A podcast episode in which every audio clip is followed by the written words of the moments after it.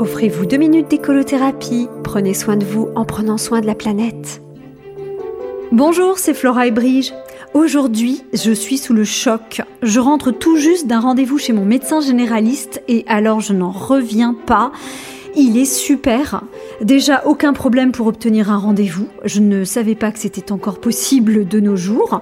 Ensuite, j'ai attendu à peine 10 minutes dans la salle d'attente, juste le temps de m'apercevoir qu'il n'y avait aucune publicité, aucune propagande pharmaceutique, ni affiche jouant sur la peur de maladies graves. Seulement des jolis dessins affichés au mur, réalisés avec des crayons, comme dans le temps, posés sur une toute petite table spécialement pour les créateurs en herbe. D'ailleurs, en parlant d'herbe, c'est fou comme les enfants tendance à dessiner de la verdure dans leurs dessins.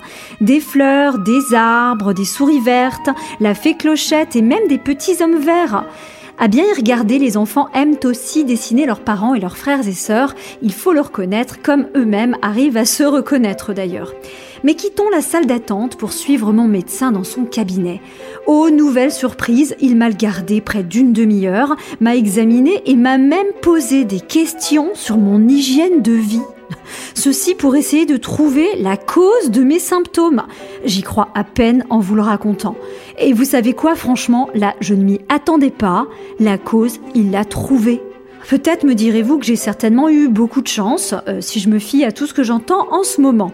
Croyez-moi, je ne fais pas cette chronique pour faire envie à qui que ce soit et encore moins pour me vanter. Quel mérite y aurait-il de ma part à raconter une histoire somme toute banale, somme toute normale? Rappelons-nous de ce qui a toujours été normal et de ce qui devrait encore l'être.